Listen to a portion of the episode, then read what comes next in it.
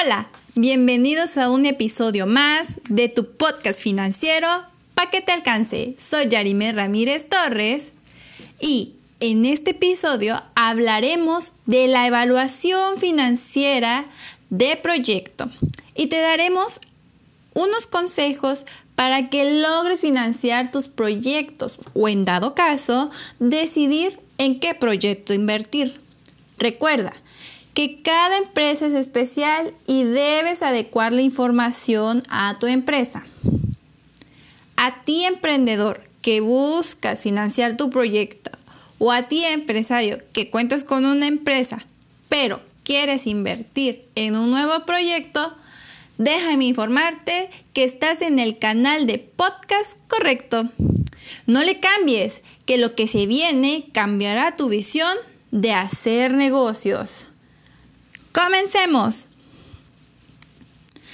¿Te has preguntado por qué muchos proyectos son rechazados cuando se someten a algún concurso para obtener un financiamiento, ya sea por parte de inversión privada o ya sea gubernamental?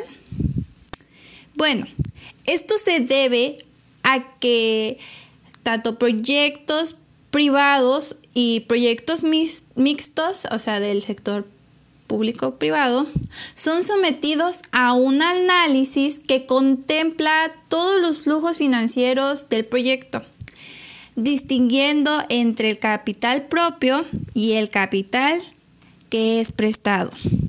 Esto nos permite también identificar, eh, valorar y comparar los costos y beneficios que tendrá dicho proyecto. Pero pues muchas veces los proyectos tienen no pues no cuentan con las bases financieras sólidas que permitan decir que si el ahora sí que si este proyecto es puesto en marcha em, en realidad será viable y pues que tendrá un, un retorno de inversión pues este considerable para nosotros. Entonces, ¿qué es la evaluación financiera de proyecto y cuál es su importancia? La evaluación financiera de proyectos es la que nos permite no solo conocer los montos de inversión del proyecto, sino también sus costos asociados para identificar niveles de precios que permitan definir metas de ingresos o ventas.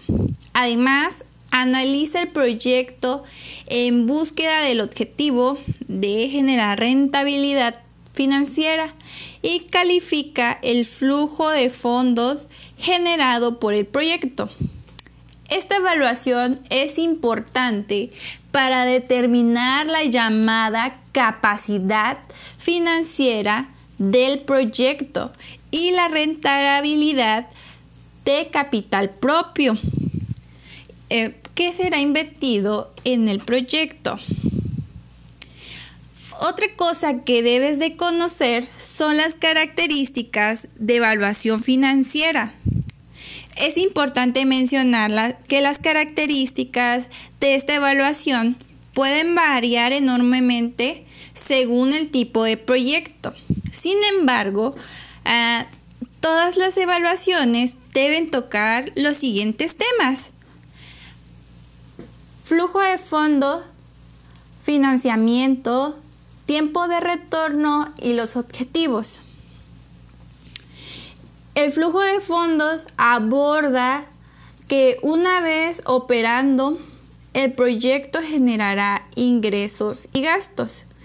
Y para cada año operacional es necesario estimar cuánto se generará de unos y otros para obtener el flujo de fondos disponibles. Financiamiento.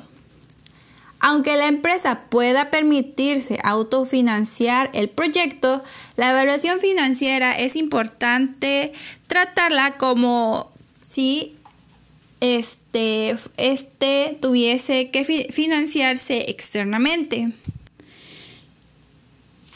Tiempo de retorno de la inversión. Este apartado nos dirá el tiempo que tardará el proyecto en que, eh, pues, en ser rentable. Es otro dato imprescindible a la hora de evaluar, ahora sí que a la hora de evaluar financieramente un proyecto. Por último, los objetivos. Si los objetivos del proyecto no están alineados con la visión y la misión de la empresa, no tendrá sentido este, pues realizarlo.